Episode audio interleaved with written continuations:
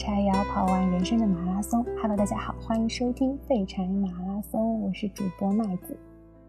节目开始，先非常感谢最近关注我的朋友们，非常感谢小宇宙推荐了我上一期节目，然后也有很多的听众因为这个认识到了我，知道了我们节目，嗯，我觉得还挺高兴的吧。所以就在节目开头，想表达一下对小宇宙还有对听众们的感谢。因为我上一期节目，说实话没有想到会有那么多人在底下留言，然后我每一条都有看，有很多听众和我分享了他们的真实经历，嗯，以及一些内心话，我看了会觉得很感动，有些时候也会觉得很难过。我也希望我上一期节目结尾说的那一期可以尽快做出来，然后我希望春天了，大家可以更昂扬一点，不用那么丧。那我们今天这一期呢，相信大家看开头就已经能看出一点东西来。我是从去年年底到现在一直都在写我的硕士毕业论文，然后我的一稿等于是全部推翻重写。二稿基本上就是重写，三稿是让我最痛苦的一稿吧。就我自己怎么写都觉得很不对，甚至写着写着开始怀疑我自己，说为什么硬要选这个题目。当时我的老师就提醒我说，我很有可能做不出来，就会有点丧气吧，在怀疑自己到底能不能完成。好在三稿写出来之后，自己和导师都觉得。嗯，终于有一个像样的文本了，然后可以在这个基础上继续改，改到现在是第六稿。在这期间，我毕业论文的致谢部分始终都是空白的。我每次和同期的同学聊天嘛，大家说起毕业论文的事情，大家都盼望着什么时候写到致谢，就代表你的毕业论文接近尾声了。和师兄师姐们聊天的时候呢，他们也笑着说，毕业论文的致谢部分才算是天下文章一大抄呢。关于致谢，网上的模板是非常齐全的。不过抄的时候呢，一定一定要记得改名字。之前就有一位同学直接复制网上的致谢，然后里面导师的名字还是别人的。我觉得就很荒唐，这个这个笑话，我也不知道是不是真的。然后。嗯，我也有同班同学自嘲说，因为我们毕业论文的毕业要求是五万字嘛，但是自己的学术能力实在有限，那怎么办呢？那就致谢多多叨叨一点，就写他个四万字，这样总归能凑齐五万字了吧？说归说吧，但是大家都在一起苦哈哈的笑，还是想说，哇，真希望自己能早点写到致谢部分。我有一个师姐。她前阵子是刚刚博士毕业，他就善意的提醒我们几个快要毕业的小朋友说：“如果想要答辩的时候顺利的话，论文当然是非常非常重要的啦。但是你的致谢部分也不能马虎，关键是你在写感谢的时候，那些教授的名字，它的排序是不能出错的。比如说，嗯，虽然这两个教授他的职称啊、资历啊，或者说院里的职务都差不多。”但是呢，A 教授的名字要放在 B 教授前面，为什么呢？因为 A 教授比较在意这个事儿，然后 B 教授可能没有那么在意。就是他就给我们介绍了很多这种这样的一些细节。我当时边听边感叹说：“哦，自己真的还是太年轻。”其实我迟迟无法动笔写致谢的原因很简单，很多时候我感觉自己想要写的那股欲望喷薄而出。因为本硕七年，我在同一所大学求学，想要感谢的人实在是太多了。我光是想想，就觉得有非常非常多的情感就朝我喷过来，把我吞噬了。但每次当我打开那个文档，我又发现有很多很多的话要说，然后导致你不知道怎么开始说，或者是。有些我当下自己觉得非常非常浓烈的情绪沉淀久了，他们就冷却下来，然后凝固在那边，变得不足为外人道也了。想表达的那种欲望好像也没有那么强烈了，所以就这么一直拖，一直拖，一直拖到上周毕业论文要提交评审，致谢再不写不行的时候，哇，我这个拖延症啊，真的是，我就匆匆忙忙的把致谢写了，然后把论文交了上去。所以可想而知啦，我那篇致谢写的非常的草率，不过也非常的标准。我给大家介绍一下我那篇致谢怎么写的。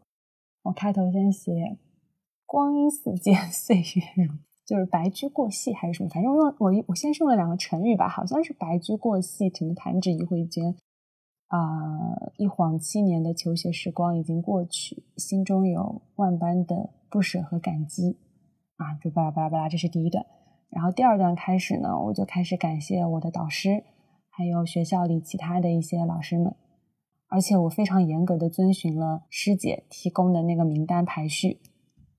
第三段呢，用来感谢身边的同伴，嗯，比如说我的室友啊，我的同窗，我的师兄师姐，还有好朋友等等。第四段就是感谢我的家人还有至亲。最后呢，再展望一下未来。表示一下毕业之后我要继续谨遵母校的教诲，然后好好做人的决心，真的很标准吧？其实我觉得就是一个，虽然我没有看网上的模板啊，但是自然而然的就觉得应该这么写。写完之后，其实我只是匆忙读了一遍，然后检查了一下有没有语病或者错别字，就再也没有看过了。虽然好像是把毕业论文交上去了，但是其实我心里清楚，关于致谢那个部分。其实是空白的，那片空白就这么荒芜在那边，等着我什么时候去填补。但我真的太懒了，觉得啊，毕竟已经有了可以交差的一个标准版本了嘛，就一直拖，一直拖，又拖了一阵子。直到前两天，我突然听到一个消息，同样也是今年毕业的一个硕士生，一个姑娘，她结束了自己的生命。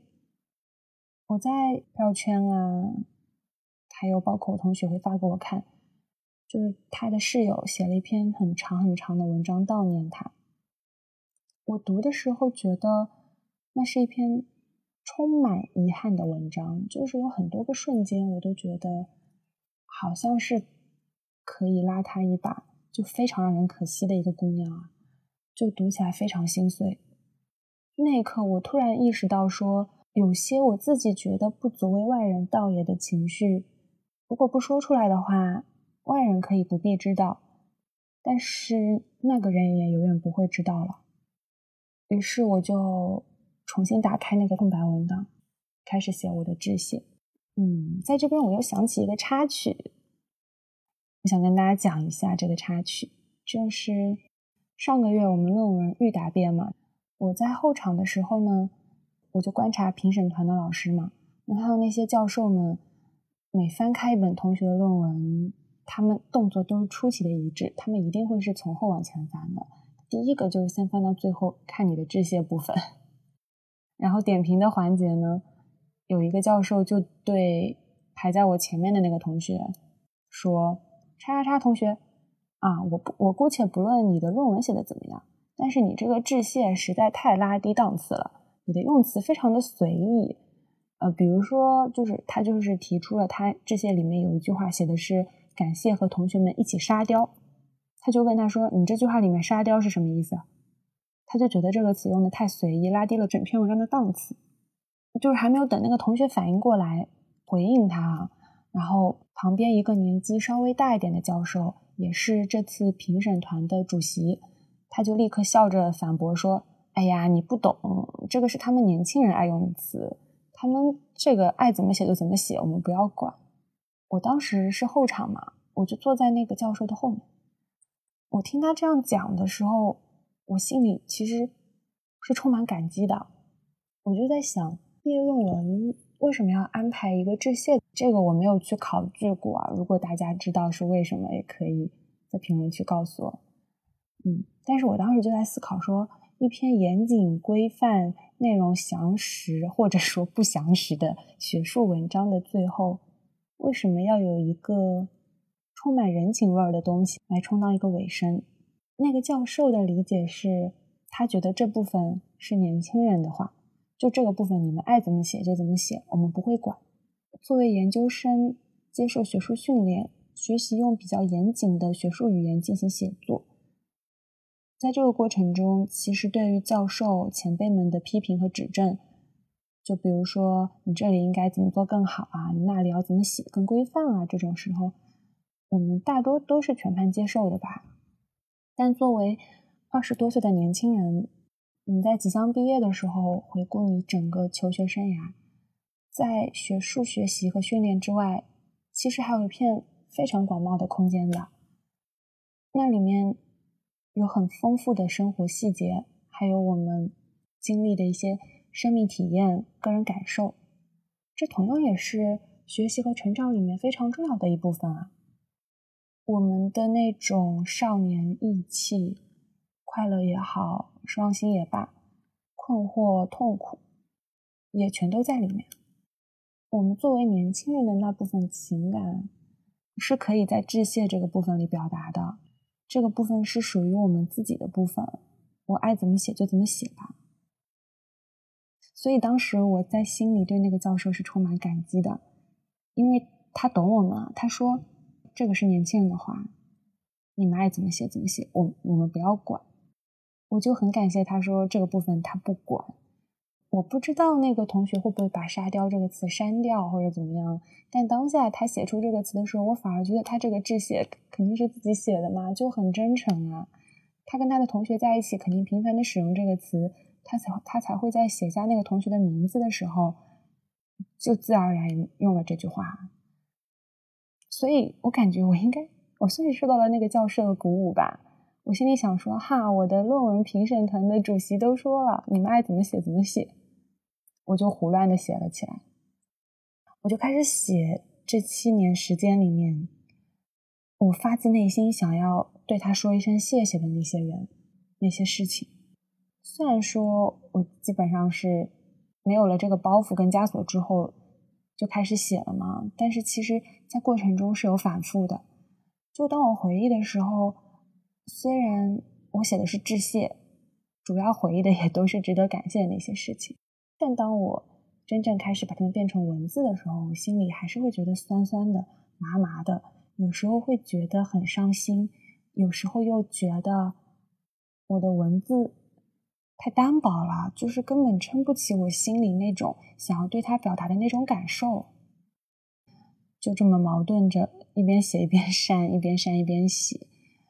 我写完了第一篇之后，我就决定在我的播客里面也同步更新一下我的致谢，因为我想不仅仅把它们留在纸上，我想要真正的把感谢的话说出来，说给那个人听。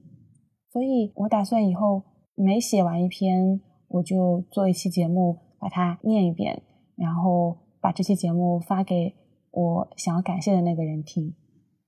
我不知道这样能不能，呃，让我心里的那种感激更加不受到损耗的传递给那个人，但这的确是目前我想到的比较好的方式了。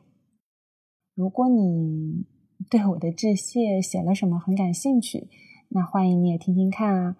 或许你也可以在这个时刻听我念我的致谢的时刻，想念一下你自己学生时代里面。让你觉得心怀感激的人们，那以下呢就是我致谢的第一部分。我想感谢的第一个人，这个人呢，他上过我的播客，他是我第一期播客的嘉宾，叫小米虫。我在致谢里面写的是他的名字，嗯，但是我在播客里面就叫他小米虫啦。那我就来。我就来讲一下我想对小米虫说的话吧。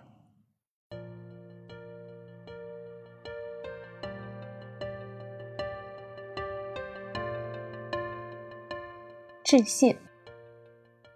毕业论文写到此处，终于有了一点要毕业的实感。本科毕业的时候，自己还是个小孩儿心性，毕竟未来三年仍然要在熟悉的校园里生活。身边也还是那些熟悉的师长和朋友，其实那不算真正的毕业吧。虽然也经历了和别人的离别，但是我还在原处啊。我和那些真正离开的朋友们道别，我跟他们说：“你们有空记得回来找我玩。”但那个时候似乎不觉得自己有一天也会离开这里的。我在这所大学度过了非常宝贵的七年的时光，那是我的青年时代。我第一次来到这里的时候还未满十八岁，虽然也不算是少年了吧，但其实骨子里没有半点大人的样子。新生入学典礼上，我们当时的校党委书记给我们致辞，他对我们说：“这个秋天必将意味深长。”他其实说了很长一段话嘛，但我当时就一下子就把这句话给记住了。我现在想起来，觉得那的确是一个意味深长的秋天，那算是一个全新的世界向我打开的时刻吧。虽然他表现的和平日好像没有什么分别。我回想那个时候，我从来都是一个不怎么有底气的人。从小县城考到大城市，更是像跌入了一场非常持久的失重里面。我以为那个是成长的阵痛，或者说是你说不清楚的那种惆怅，但其实是在对自己隐瞒一种失落吧。那种失落就是处处察觉到自己的平凡。那个时候，我很容易就怯场。做什么事情都很紧张，但是呢，我偏偏要非常努力的装装大人。我总是默默观察周遭发生的事情。《红楼梦》里面写林黛玉第一次进贾府，处处观察，事事留心，唯恐被人耻笑了去。我觉得就是在写当时的我啊。我个子比较高嘛，然后人又很慢热。我的室友小米虫回忆起来就会说。一个高高的女生，很文静。我们在一旁吵闹，她就坐着听，笑一笑，不说话，好像特别稳重。我听她当时回忆第一次见我的时候，我心里是很惊讶的。我就在想，是这样的吗？我那个时候在别人眼里竟然是这个样子的。大学时代应该是很好的。书里面描写大学生用的都是意气风发、少年轻狂。挥斥方遒、指点江山这样的字眼，我在学校里见过非常多这样的人：校园十大歌手啊，十佳主持人，音乐剧的主角，街舞社的社长，最佳辩手，学生会主席。我路过他们的时候呢，我会想说：哦，这就是站在地上的人。我觉得他们是可以肆意走动的人，是站在地上的人。嗯，不像我那个时候，我很局促，我觉得到哪儿都找不到我的立足之地。本科的时候，我其实参加过非常多的文艺活动，当然了，都是作为观众去参加的嘛。我觉得我，哎，我找到了一个我擅长的事情。我觉得我非常擅长做观众，因为我总是非常轻易的就把自己整个都交出去，然后我就全身心的沉浸在灯光、舞台、台词或者音乐里面。真心实意的为每一个人喝彩。我特别会在舞台下面以一己之力调动整个观众席的情绪，就是我每次都喊得很大声。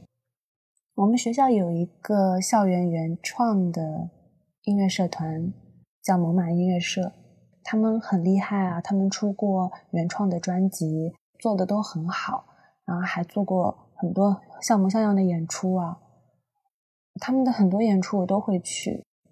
我在他们的音乐会的台下哭过好多好多次，然后因为我因为我真哭过太多次了，我还支持他们的实体专辑嘛，还去签售会帮忙什么的，所以他们的主创团队也有些人知道我。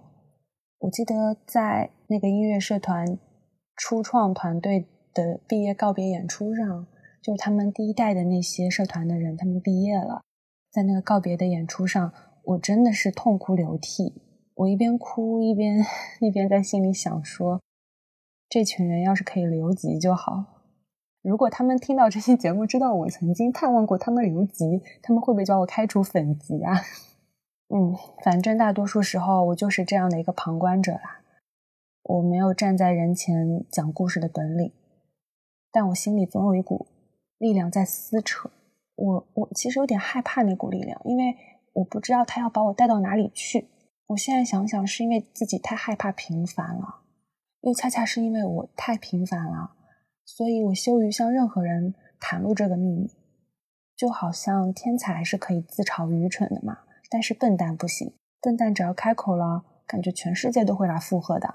更何况我是一个自尊心很强的笨蛋吧，我很在意别人说的话，非常的在意。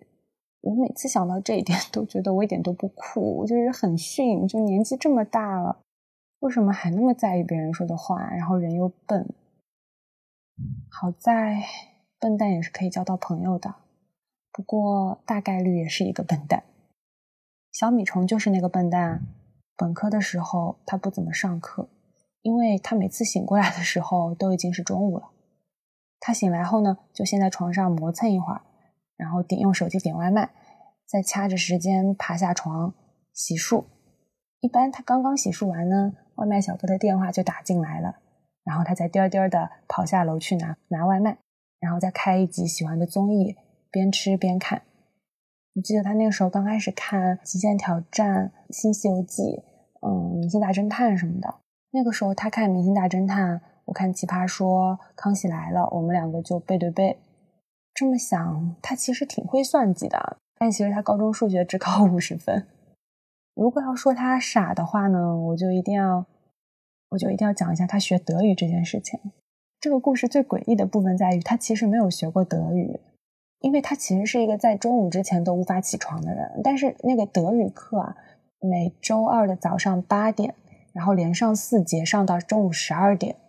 那你想，这个时间段就是他平时睡觉的时间段嘛？他根本爬不起来，所以他只是在最开始心血来潮的时候去过几次盘，就连去的那几次，他其实也没有学到点什么，因为他每次回来都和我们分享，嗯，德国香肠的说法，就是说德语里面香肠有很多种说法，我我感觉他只记住了这个，而且他说的也很不正宗，因为虽然我没怎么听过德语，但是我听了也很怀疑他说的到底是不是对的。然后那个学期结束之后，他的德语考试就考了不及格，就挂科了嘛。嗯，我当时就觉得还挺着急的。我说：“我说留下挂科的记录不好吧？你当初为什么要选德语啊？”然后他就他就那种他一贯的略带忧伤的在那叹口气说：“因为我当时觉得德国的小伙子都很帅。”巴拉巴拉巴拉巴拉，就是这样。然后我就想说。哦，那也是个傻子，因为教基础德语班的其实中国老师嘛，然后他也没有看到什么德国小伙子。还有啊，就是他骑车，他的车技很烂，就是我说很烂就没有夸张，我只是在叙述，一点都没有夸张哦，真的很烂。而且他走路走路更烂，反正就是一个小脑不发达，然后走路的运气很差的一个人吧。我记得一四年的时候，我们学校里还没有共享单车这种东西嘛。我们大家骑的都是那种公用的小红车，小红车呢，就是啊，其实也是一个有年代感的东西啊，就是有一些路边废旧的同学们很久不骑的自行车，那过段时间积灰积得很深了，就会有志愿者把它洗干净，涂成红色的漆，就表示这个是大家公用的，也不会上锁，随时随地看到有了就可以骑。我们就一直骑那种车。有一次，小米虫在我前面骑着骑着，它就不见了。因为他连人带车摔到了旁边的花坛里，还有一次，他骑到一半，车子突然自己就是就没了，就是车子突然自己就是解体了，你知道吗？不过那那一次我没有亲眼看到了，那一次是他摔的就是乱七八糟的时候回来，我问他我说你怎么了呀？然后就跟我说，他说他骑着骑着车子没了。我现在觉得有点怀疑哦。到底是不是真的啊？但当时我信以为真啊，我就跟他一起把那辆车痛骂了一顿。不过有一次他摔跤，的确不能怪他啦。那一次是骑在他前面的那个女生突然就转弯，然后他就毫无防备的直冲了上上去，然后就摔得四仰八叉的。他前面那个女生倒是没事儿，还笑嘻嘻的转过来看着他说：“啊，不好意思，好吧，那个姑娘就是我。”其实他摔的最惨的一次还是在大二的冬天吧，那次他摔得非常的严重，不得不去校医院包扎膝盖。第二天南京下很大的雪，我穿了我最厚的那一件羽绒服，但他就穿了一件薄薄的呢子大衣，然后光腿穿一双中筒袜，还有格子短裙，露出包扎过的膝盖，头仰得很高，走路就一扭一扭的。就像那种民国时期不管不顾的那种大小姐。我在一旁看着她，我就想，如果是我啊，如果是我在寒冷的冬天，因为膝盖摔烂了，没办法穿裤子，第二天还要顶着大风雪去上课，我会很沮丧吧？但她就不会，她在我旁边眉飞色舞，一扭一扭，边扭边说。本宝宝今天怎么那么漂亮啊？掐指一算，我是要脱单啦！这种的屁话，他真的很爱讲这种屁话。类似的屁话，他在我旁边说了七年，然后到现在还是母胎单身。好吧，不过我也没资格说他，因为我也母胎单身嘛。和他在一起的这七年，我就是一边吐槽他，一边又很依恋他。小米虫拥有我见过最强大的爱自己的能力。并因此能更负担的爱身边人。他从来不做那种自我牺牲式的奉献，所以他的爱是轻盈的、愉快的，一点都不苦大仇深，甚至有的时候过于透明和俏皮了，让你以为那个只是肥皂泡泡。结果你走近一看，里面有漫天的彩虹。有天晚上，他帮我挑选第二天我要喝的咖啡。他很认真的把我的每一个冻干咖啡都看了过去，然后选出了一颗对我说：“就喝这个吧，因为这个上面有一个菩萨给你加油的手势。”我喝了这个咖啡这么久，我从来没有发现每一个口味上面的图案的手势都是不一样的。我觉得那个就是咖啡的语言，他一下子就能听懂。学不会德语又有什么关系呢？这个世界有很多语言的，而他能听懂这个世界的大多数语言。和他在一起，原先不被我注意的那部分世界，就这么在我面前徐徐展开了。他总是只给我看那些更微小的细节。他告诉我里面藏有浩瀚的星河。我最喜欢的是和小米虫一起品尝美食。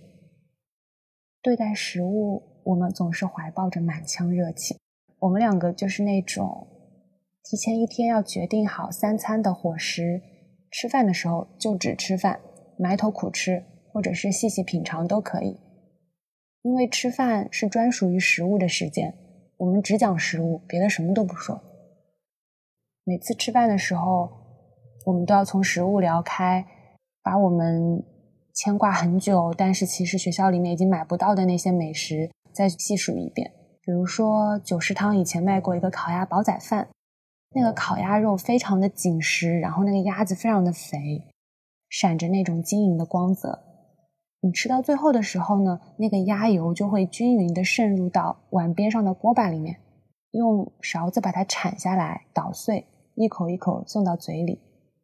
我和小米虫面对面发出幸福的感叹。有一次啊，都吃到忘我，吃到食堂阿姨。把食堂的灯都关了，他以为这么晚没有人了。我们还非常喜欢以前六食堂卖的大骨头饭，那个大骨头饭啊，明明非常的好吃，但是就没有人买。每次去啊，都无人问津，好像感觉全校就只有我们两个在光顾生意。我们买了那个大骨头饭呢，就非常熟练的把手套戴起来，然后就抓起那个骨头架子，因为它的肉非常的多，所以它的骨头架子就很少。我们就拎起那仅剩的那一点骨头架子，开始大快朵颐，吃得津津有味，眉飞色舞。每次吃大骨头饭，我们都很安静，因为我们来不及，就是无暇说话。然后吃到最后的时候啊，就会越吃越想不通啊，你就觉得说这么好吃的饭，这么好吃的一整块大骨头肉，怎么会没有人买嘞？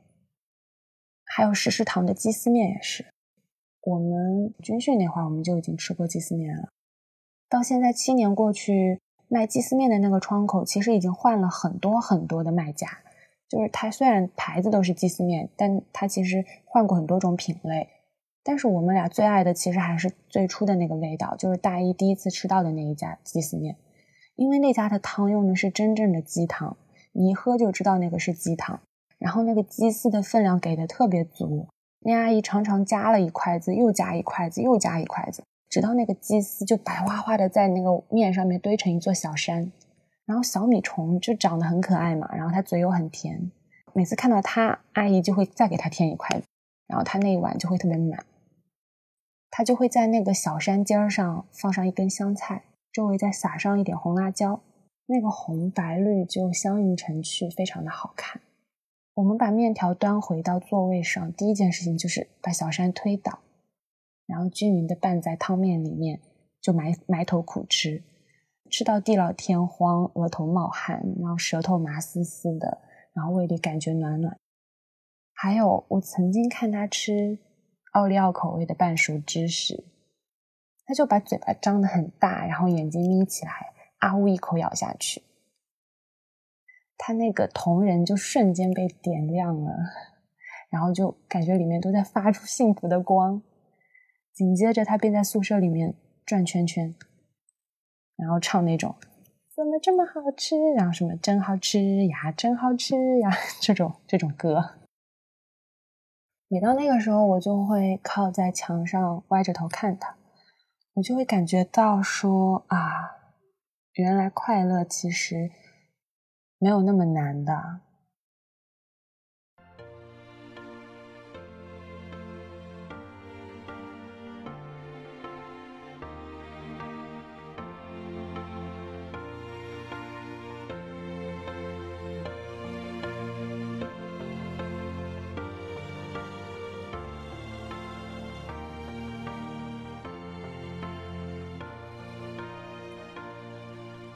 我对生活的爱。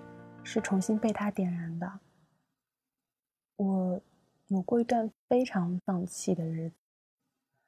我最最丧气的那段日子，整夜都没有办法睡觉。我有很长一段时间习惯在晚上出门，然后把耳机里的音乐开得非常的响，不停的在学校里面走路，一走就是两三个小时，也不觉得累，就走到深夜里。直到他会发消息给我，然后用那种可怜兮兮的，像是很需要我的小猫那样的口气问我说：“你在哪里呀？外面这么晚了，你快点回来啊！宝宝很害怕。”这种他会说这种话，然后我就会说：“知道了啦，胆子真小。”我就说我马上回来了。我知道他，他其实是在喊我回去嘛。有时候我觉得。他其实是知道我很丧气的，但是他从来都不说，他就只是静静待着，在宿舍门口的那张椅子上坐着，没有离开过。所以我每次回到宿舍，一打开门，我就能看到他在那张椅子上坐着，然后非常有滋有味的在生活。他会在那张椅子上面戳毛毡，戳了一个毛毡给我。我把它挂在了我的钥匙扣上面，它到现在还在我的钥匙扣上面。然后他也会涂指甲油、绣十字绣、泡玫瑰茶、写毛笔字、啃鸭锁骨、吃阿宽红油面皮。他非常非常喜欢吃阿宽红油面皮。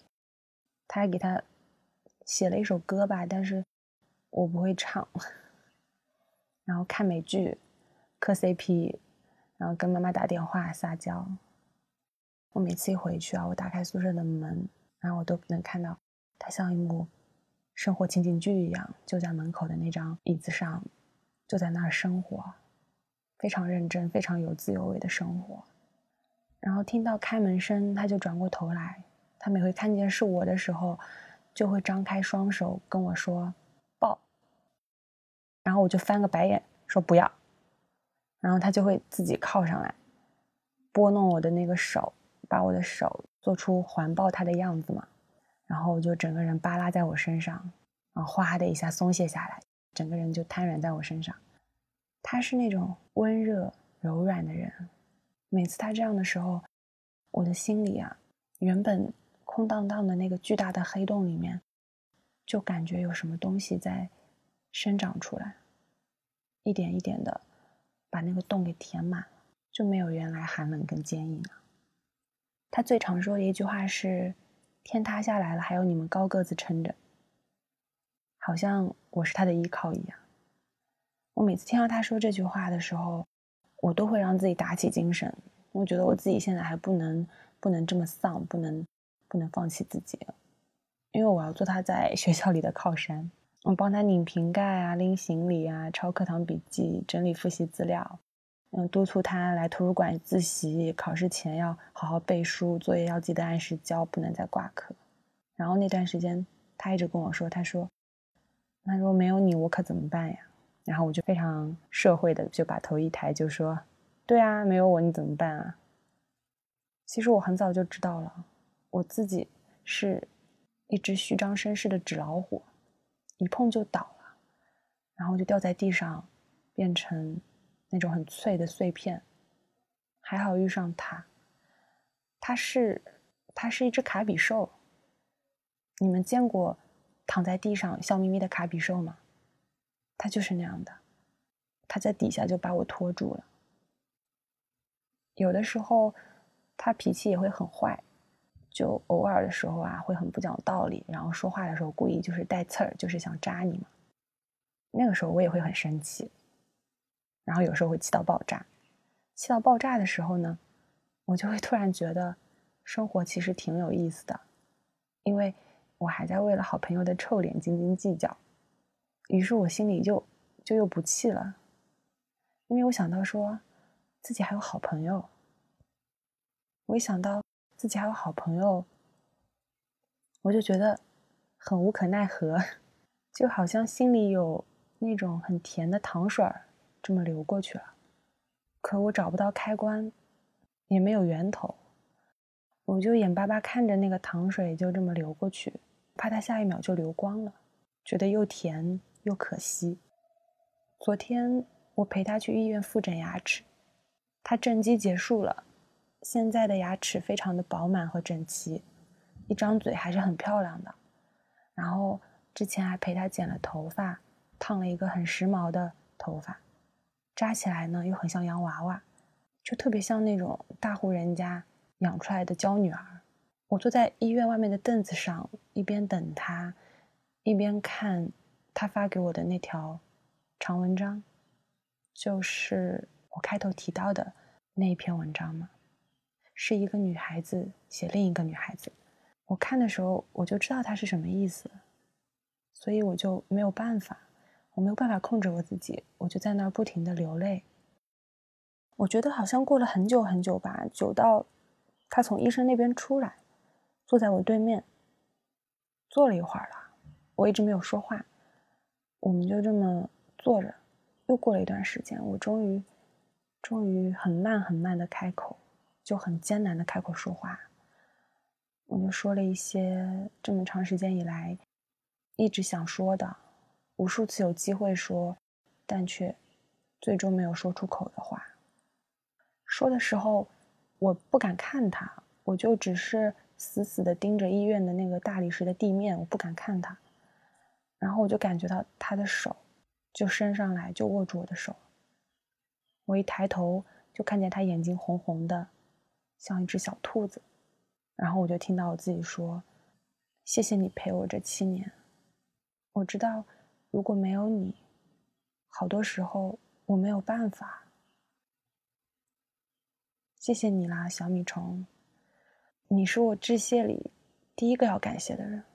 我觉得这七年我给你添了不少麻烦，但是你给了我，你给我非常重要的教育，就是爱的教育。我在你身上学到怎么样去坦荡的爱别人，然后怎么样去坦荡的被别人爱。我以前不是这样的，我以前非常的别扭啊，然后非常的心口不一，我不知道怎么去表达爱，然后当当被表达爱的时候，我不知道怎么去回应。你给了我一种非常珍贵的支持，你给了我无条件的信任和很博大的宽容。你还记得你曾经告诉我的吗？你跟我说，你说我这个人刀子嘴豆腐心，就是心里可能都碎成渣渣了，但是。嘴上偏偏是锋利无比的那种人，你让我以后不要这样，我记住了。我其实一直有在练习这件事情，我以后也会努力去练习这件事情，就是我要大方的表达自己的感受，并且一定要做一个诚实的人，有多少就说多少，不要颂扬，但是也不要怠慢。